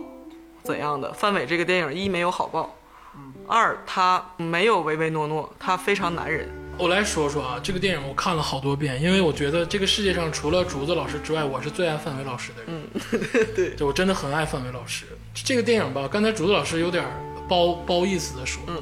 他并不是说他特别男人，其实这个电影就是一个反讽，就是他特别好面子，对他又好面子，然后呢他又窘迫，嗯对，然后他又挣扎在这个里头，然后他还有点小聪明，但是他又是困兽。对就是他把一个，你像刚才咱们说一个，咱们说的是低阶的，你说的是高阶的，他说的是中产，就是这曾经光辉对过，曾经光辉过，尤其是他刚才说长征组歌，那是他最光辉的时代。每次这首歌响起的时候，他都能想到他美好的事情，但是他当时美好的事情在现在不适用了。对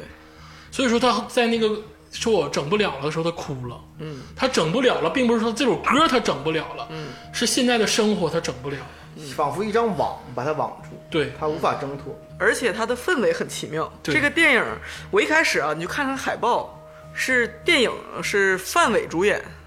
然后海报是一个那个超人，对一个关公和一个那个史瑞克 P P S 成范伟，能范伟的头，然后就觉得他肯定是个搞笑片儿，然后又是贺岁档，结果呢，你看一段确实很搞笑，就是它有很多搞笑元素，但是每一个抽离出来，你就是让你挂着这个笑僵在脸上，然后就是泛起一股股的酸楚。就每每一个搞笑的情节都会让你笑到一半儿，然后你就觉得，对操他妈，真闹心。对，这个电影就是小人物刻画到一个极点，嗯，就是让你说小人物刻画到极点，可能这部片子是最好的，因为第一是由范伟来演，对第二是讲这个东北那个时候的东北的这个窘迫生活，对，这个人物啊，他其实是最悲惨的，我我听完竹子老师讲，因为我没有看过，嗯我听完之后我只有三点想法啊。嗯第一个就是这种片儿的男主男主演嗯，实在是太难演，嗯对，一般人真演不了，演不了，嗯，真演不了。要如果是能演出出彩的话，真是影帝级别。影帝，嗯，第二个是我脑海中一直回想着《甄嬛传》里最后一最呃倒数第二集，就那个皇上拽着那个司司涛，然后他说了说了四个字儿，让我很心酸，叫做回不去了。嗯，就你回不去了。第三个地方，我感觉给我最深刻的感觉就是主导说完，我觉得是一个中年男人的无奈，他既有压力，对他还有尊严，对他但是他还无奈，对，对没办法，他是这个这个事情，这个呃世界呢，仿佛是一张网把他网住，对，让他很不断的纠缠，但他还无能为力，确实很心酸。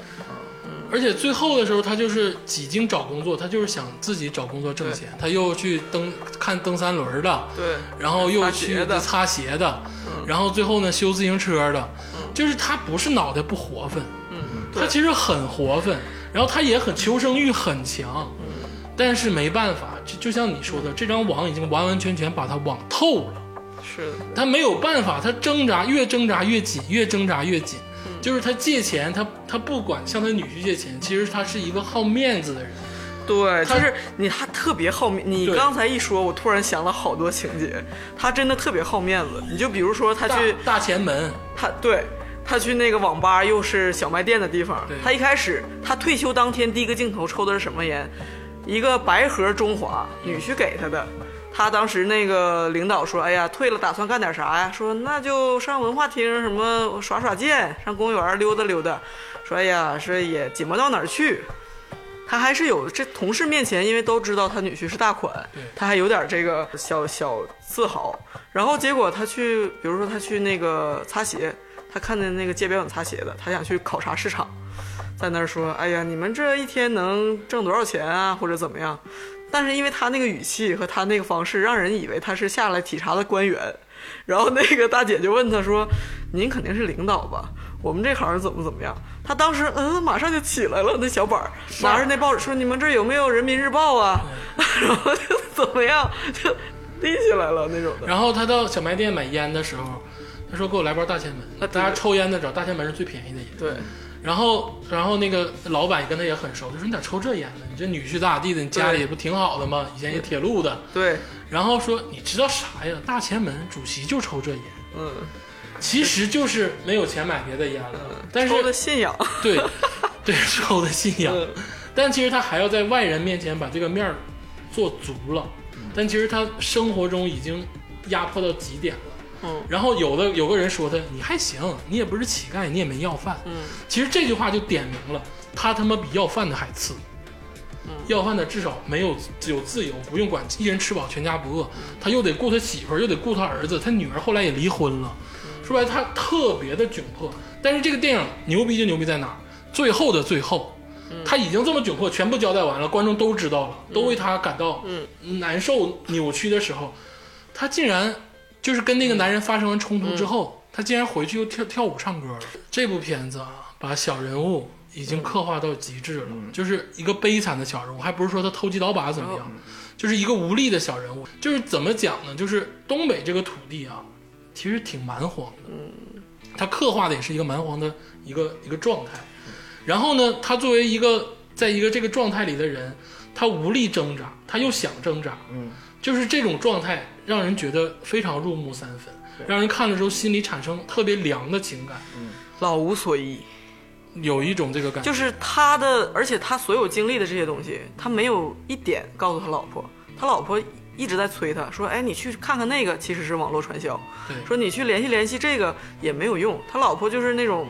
常年卧病，然后就信教，信的也不是什么正宗的基督教，但是他对他老婆非常好，一天三顿的营养非常好，然后都是做饭送过去。然后非常乐观的传达说：“哎呀，咱俩一家两个病号，一家一个病号的配置，你就放松心态养好病，我就保持心态别得病。”就都是那种俏皮话溜着。然后就是我觉得他是普通人吧，就是你不觉得说他特别惨，或者他什么特别惨的事情发生到身上没有。但是他这个人就是让我非常细微的看到普通人在生活中那种无望的挣扎，打碎了牙往肚子里咽，咽完之后呢，又没办法还，得继续生活。对，就是生活的一种让人憋屈的感觉。嗯这个片儿看完了，我的心里也是空落落的，特别憋挺。嗯，这个很憋。很憋，而且就是你身边的憋，还谈论不到像外国电影那种憋，是形而上的憋，这个就是形而下的憋。很多生活中的影子你都能看到。我小的时候这样的邻居非常多，就没有办法，每一家真的是厂厂厂职工很多很多，无法逃离，必须面对。对，然后呢，又没有办法挣扎。对，哎，这一说这个真的耳朵大有福，就是想死。而且真的，你想想，他退休是发了一面镜子，写着“光荣退休”，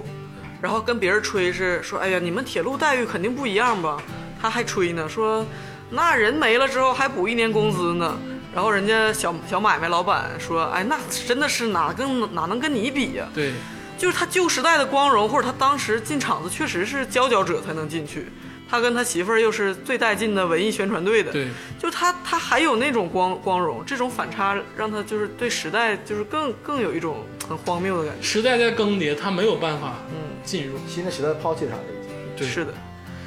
这片儿确实挺堵心。就竹子老师眼光刁钻的，就张猛的电影其实一直很堵，尤其作为东北人来讲，看他的片儿会有特殊的感情。而且当时我在外地外地看的，当时就是看到东北家乡的那种各种熟悉的，在吉安拍的。嗯其实吉安风景非常秀丽，是我觉得是东北的摇滚塞外江南，摇滚之城，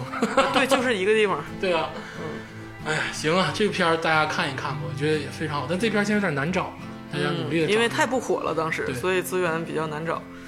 最后天霸老师有没有什么讲一个可推荐的？推荐一个老片儿，嗯，叫《铁皮鼓》。这个电影我第一次看的时候是二零零二年，那时候是电影频道的《佳片有约》，那时候我非常小，这电影我看不懂，但看完之后，我整个之后的人生，有时候就是时常想起这个电影。 CCTV 六，对，哎呦，佳品有约这个栏目太好了，嗯，然后这个电影讲的，我当时看不懂啊，看不懂原因是因为它很荒诞。嗯，我先讲讲这个电影情节。这个电影故事主要讲的是一个小男孩儿叫奥斯卡，他三岁的时候，他父亲给了一个铁皮鼓，啊，但是他三岁这一三岁生日这一天，他看到了大人的这个丑恶虚伪，然后他自己去教地窖里面与铁皮鼓签下了誓约。吃下了一个果实，嗯他说：“我永远不要变成大人，我要一直变成小孩儿。呃，不要长大”对，然后他就是实现了，啊，变成了一个变成了一个侏儒，就是一个三岁孩子的身高和样貌。这啊，是是是，永远长不高。永远长不永高，远长不哦高。呃，然后之后的他生活呢，一直就在这个小孩子的形象下、嗯胡作非为，哦打砸抢，打大架，真的的确是打砸抢。嗯呃，然后直到他母亲去世，他母亲去世呢是自杀，哦吃自杀的原因是因为吃鱼，疯狂吃鱼，疯狂吃鱼自杀。对，疯狂吃鱼哦哎，自杀这。片儿有一种那个欧洲那种就是一就是那种另类片儿的那个呃，感觉，这定格动画《羊齿梅云耶》那种，就是土了吧唧，然后就莫名其妙对吃 吃鞋带儿、 吃死吃盘子，然后互相吃。然后他母亲死之后，他就跟舅舅玩儿，啊他的铁皮鼓有一天坏了，啊然后他他舅舅就带着他去修铁皮鼓，啊去他舅舅带他去他那个舅舅的单位，他舅舅呢是他母亲的表哥，铁路的，邮局的。 你看都是这类的，你知道吗也是 国有系统，然后他舅舅的死呢也是这一天，他带着奥斯小奥斯卡去修铁皮鼓，然后呃遭遇了其他国家的这个战争的这个讨伐， 嗯然后在他在地下室，他和他舅舅还有另一个他舅舅的同事打扑克，啊，他们仨打扑克，对，然哎呦后我天，被敌军抓了，他哇舅舅是战俘被被打死了，然后他作为一个小孩儿呢就溜了。啊他舅舅的同事呢，其实之前就快死了。啊，他也就是说打扑克的时候是一个将死之人，和他舅舅还有小奥斯卡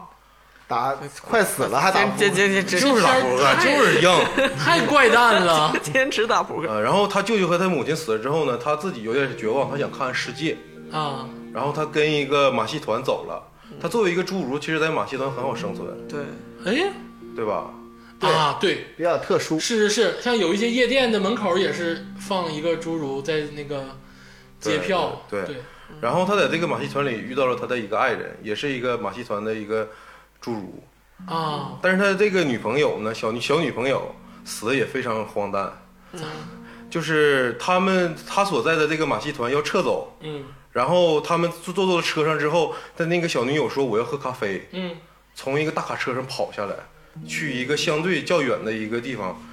去拿一杯咖啡。这个时候天空掉下来一个炸弹，炸死了。哎呦我伤心之后，他又回到了家，找到他爸爸，啊又回家了，对。出去野一圈儿，对，他在去马戏团之前吧，其实他家他爸爸是开个杂货铺的，啊他爸爸找了一个女佣，啊他和这个女佣之前发生过兄妹之间的这个肌肤之亲的这个暧昧，就整过， 整过，对嗯对对整过对，啊整过没好意思说。整过用“整”字特别好。不可描述。 然后当时他父亲已经强奸了这个女佣，啊，他父亲也对这个女佣整过，对他和他父父子二人都整了嘛，都整过。哎呀然后生下了个小孩儿。嗯，啊，这个小孩儿呢，小是奥斯谁的？嗯小奥斯卡认为是他的，他父亲不知道是谁的，他父亲也以为认识，也认为可能是他自己的。嗯啊，然后回来之后呢，刚好敌军又打到他们的城市了，嗯接着打。然后他和他父亲，还有这个女佣，还有这个他眼中的这个弟弟，也可能是他的儿子，嗯躲到了地窖嗯这个地窖很神奇呀、嗯啊，很神奇吧？然后当时他那个父亲胸口带了一个徽章，嗯然后怕敌军看见，把胸章扔到地上。嗯，然后小奥斯卡当时，他其实那时候已经快三十岁了，啊，他已经快三十岁了。对，嗯看起来他是个假装小孩把那个胸章捡起来了，就是相当于有大人扔个东西，然后小嗯孩不知道那是什么，就假装去玩儿。啊，但是他他那时候已经三十岁了，把那胸章捡起来了。等敌军进来的时候，他突然把这个胸章给他爸爸了。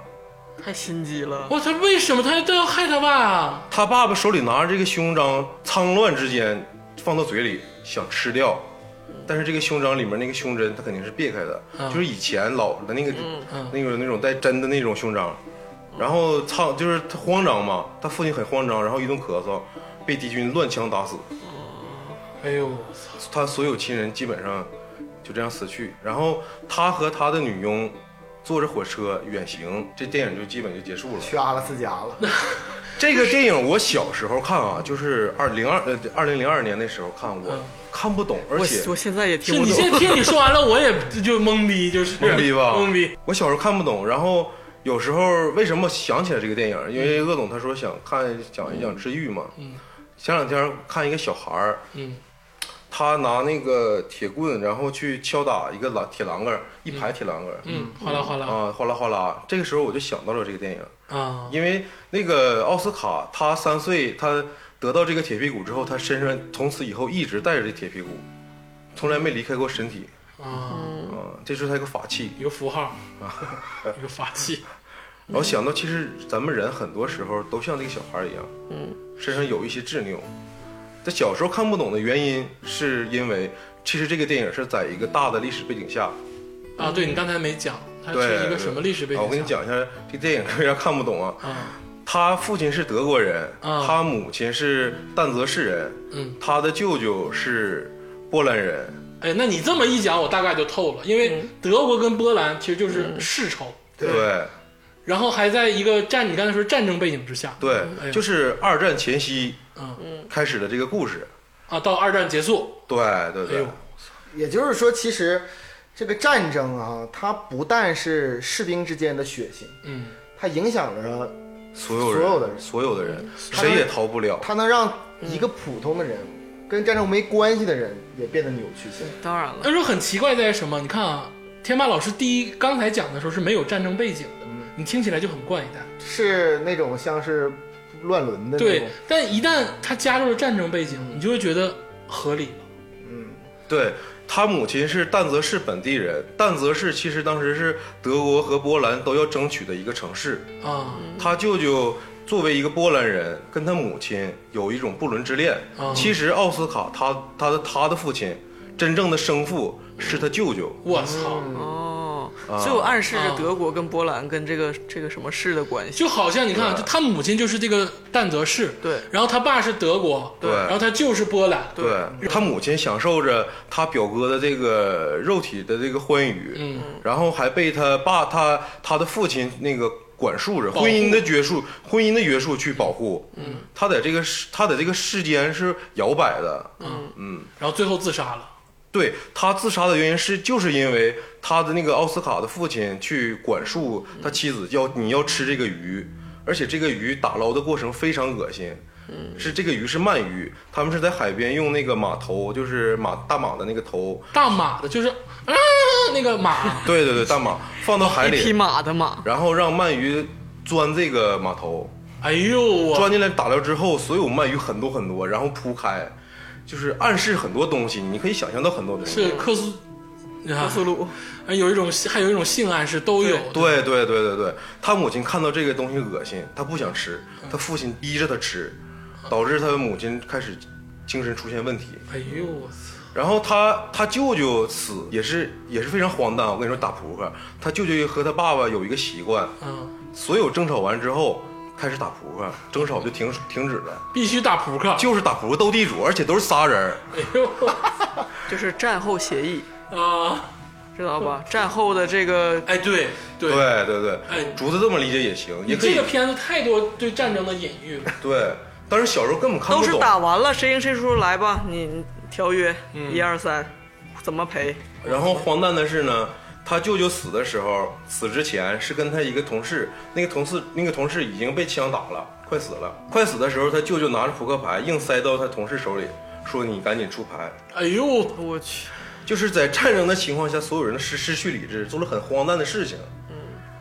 然后他爸爸作为一个德国人，其实他爸爸是一个呃具有音乐品味的人，就是在二战之前，他家里钢琴上的那个画像是贝多芬。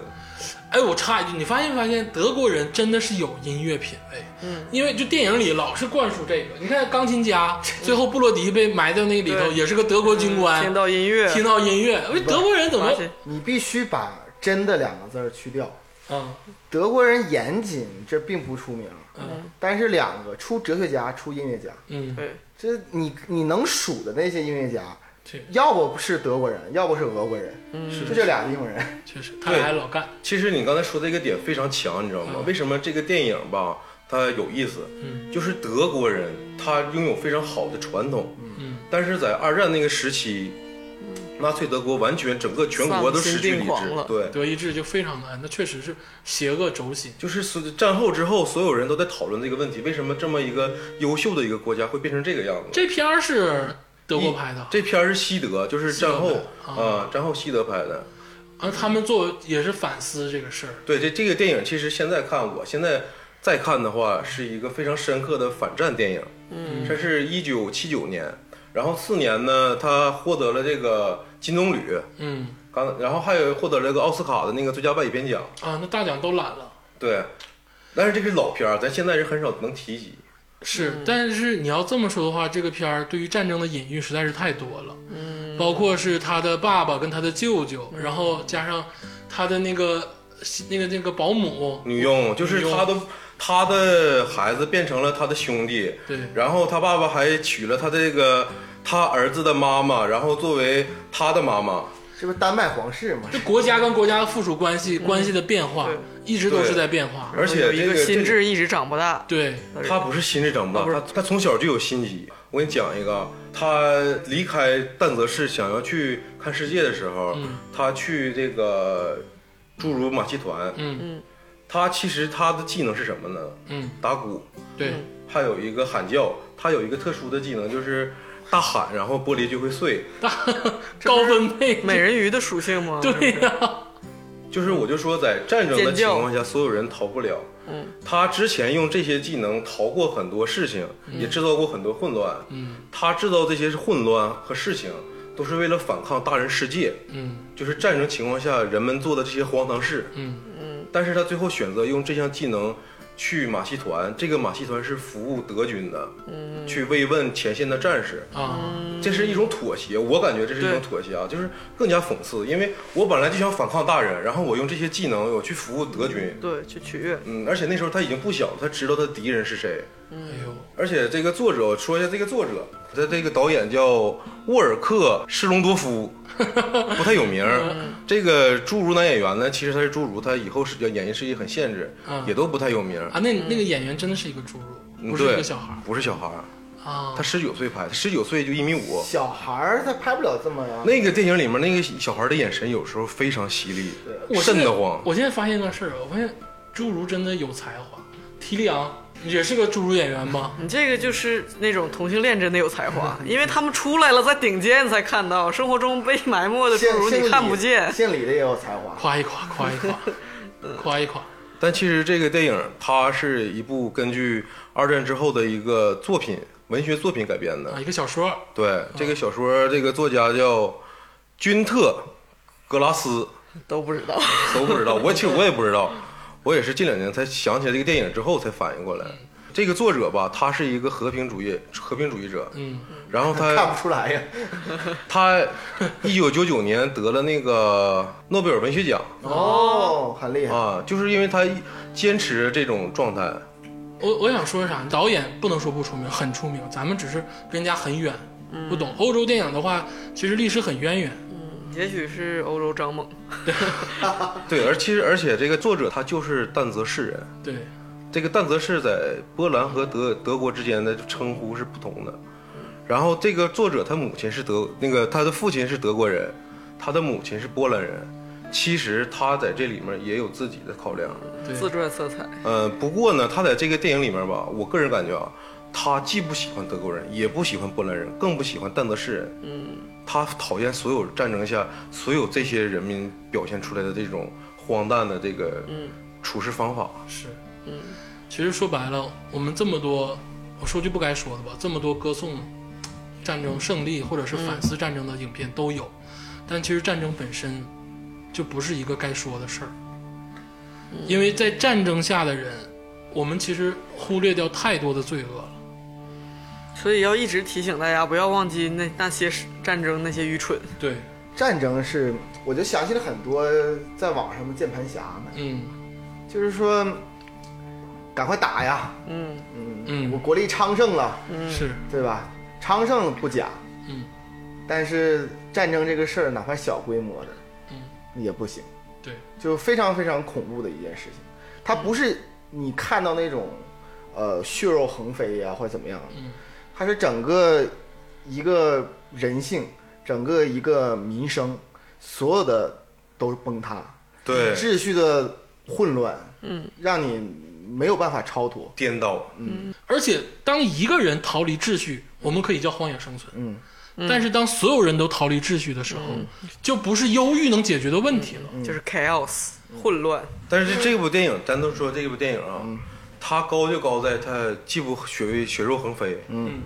也不混乱，对，啊是，就是单纯的讲一些市民的这些荒诞事，因为让你它不需要在表象上表达战争的混乱，对。它其实是指人类本身思维上的混乱。对，对你比如说，他那个他母亲在自杀之前去了一次教堂，嗯，跟那个神父倾诉，我不知道那个就是在一小屋里啊俩人唠嗑啊，那俄是罗斯天忏主悔天主教的啊赎罪哦对就是葛优在教堂里跟那个教父对 唠四个多小时，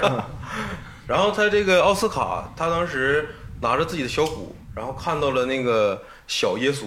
小耶稣的那个雕塑，嗯，他自己就爬上去了，把鼓槌儿放到耶稣手里，那个石雕石雕的手里，嗯，把他那个铁皮鼓放到那个小耶稣的脖子上， 挂的要死的。对，说你打，哎呦，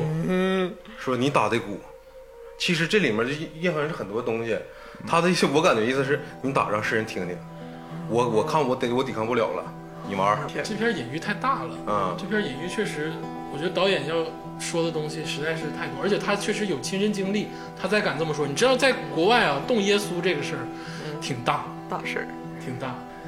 哎，听完这个最后天霸老师讲完铁皮鼓之后，感觉升华了。这个不是个人的这个小忧郁了，是整个这个战争之间人类的这个，因为有战争才变得荒诞，才变得极限的恐怖跟让人不理解。那你的这个眼光确实比我们高很多，不是我高不一样我是小时候看不懂，然后让我很忧郁，你知道吗？我们还是小情小爱，还是教育体制啊什么的。 你这个确实高了，高了。咱今天讲这么多啊，其实电影这个事儿啊，能让人哭的，我们不管它叫忧郁治愈的电影，其实情感能得到释放是一件好事。就至少我们今天讲这几部电影，或者是其实心里还有很多其他电影啊，是那种你看完之后你的情感得不到释放。对，就它的标签儿肯定没有悲剧，对，什么这种。它是悲剧，但是又不是那种可以释放的悲剧。对，就所以说我们老说是堵得慌、憋得慌、空落落，用这种词语去形容。嗯，说白了就是你哭不出来，你又觉得嗯，悲咽不下去。对咽特不别下去。像那个晚秋当时的生活状态。但是他最后释放 他了，是小布尔乔亚的无 病呻吟。他有点儿， 他有点儿装屁驴子。对，所以是跟大家说，忧郁是一个富足生活之后才能体会到的情感。要像思考才产生的情感，对，像耳朵大有福里的这个范伟，他本人不会忧郁，我们看到他之后我们忧郁了，这是不一样的。对，他本人就是绝望，然后又要在逆境中爬起来做困兽之斗，这个很让人心酸。建议大家看看这几部电影，呃，包括我说的《超脱》，然后加州老师说的《荒野生存》，然后包括竹子老师说的《嗯耳朵大有多福大》有，福，还有最后天霸老师说的铁皮鼓，铁皮鼓，这四部电影如果你看下来，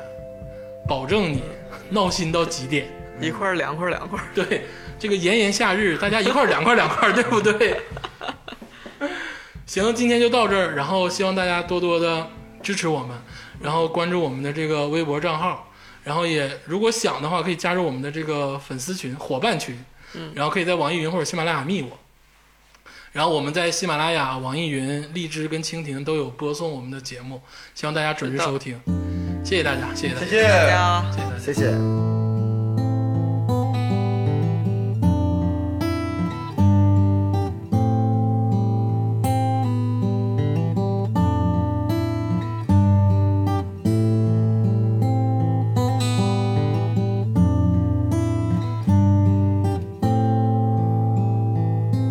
僕が死のうと思ったのは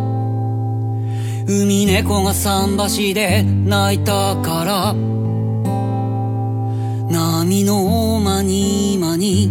浮かんで消える過去も随伴で飛んで行け僕が死のうと思ったのは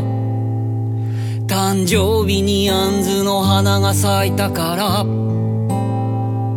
その子もレビでうたた寝したら虫の死骸と土になれるかな赤目漁港の灯台錆びたアーチ今日捨てた自転車木造の駅のストーブの前でどこにも旅立てない心今日はまるで昨日みたいだ明日を変えるなら今日変えなきゃ分かってる分かってるけれど僕が死のうと思ったのは心が空っぽになったから満たされないと泣いているのはきっと満たされたいと願うから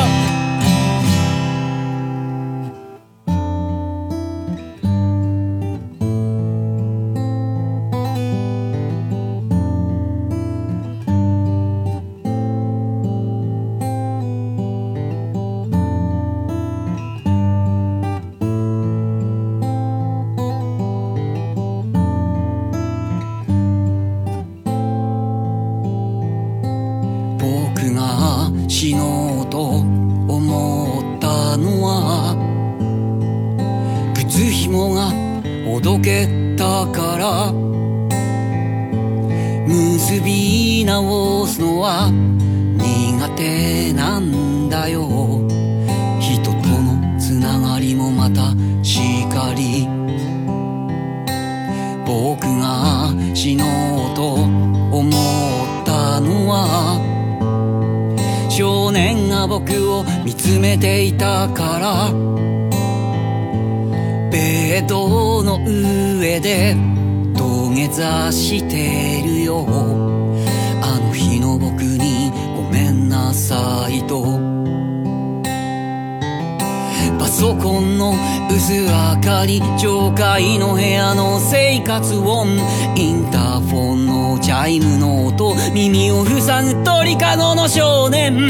見えない敵と戦ってる六畳一間のドン・キホーテゴールはどうせひどいものさ僕が死のうと思ったのは冷たい人と言われたから愛されたい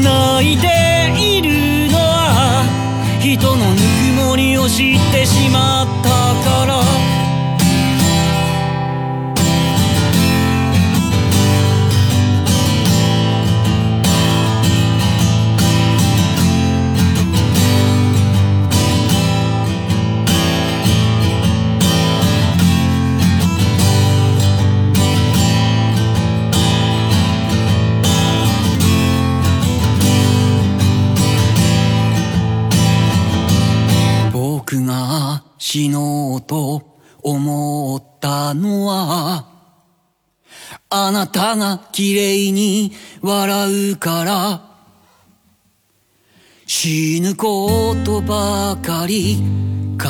えてしまうのはきっと生きることに真面目すぎるから僕が死のうと思ったのはまだあなたに出会ってなかったからあなたのような人が生まれた世界を少し好きになったよあなたのような人が生きてる世界に少し期待す